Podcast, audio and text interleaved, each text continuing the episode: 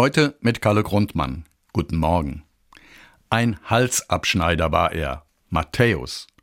Seine offizielle Berufsbezeichnung war Zöllner, aber das war in biblischer Zeit gleichzusetzen mit einem, der die Menschen übers Ohr haut. Denn Zöllner waren keine staatlichen Beamten mit geregeltem Einkommen, sondern sie waren freie Unternehmer. Der Staat verpachtete das Recht, Zoll einzunehmen an Privatpersonen oder Firmen zu einem Fixpreis. Und diese Zollpächter trieben dann den Zoll ein, und dabei gingen sie oft recht willkürlich und durchaus betrügerisch mit den Zolltarifen um. Der Beruf des Zöllners galt deshalb in der Bevölkerung als unehrenhaft. So einer war Matthäus.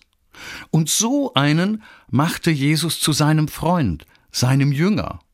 Überhaupt hat Jesus sich oft mit Zöllnern getroffen. Ist doch klar, dass dann die braven Bürger fragten, wie kann er sich mit solchen Gangstern abgeben? Und auf diese Frage hatte Jesus eine seiner alles schlagenden Antworten. Nicht die Gesunden brauchen den Arzt, sondern die Kranken.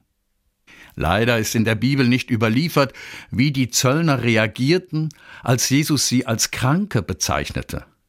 Sie fühlten sich sicherlich nicht geschmeichelt, aber ich glaube, Jesus hat recht. Denn Menschen, die immer nur an ihren Gewinn denken, die bei allem, was sie tun, fragen, wie viel Geld kann ich damit verdienen, die sind krank. Und eine Gesellschaft, die Gewinnmaximierung als obersten Leitsatz hat, ohne zu sagen, was mit diesem Gewinn denn Gutes getan werden soll, ist ebenfalls krank.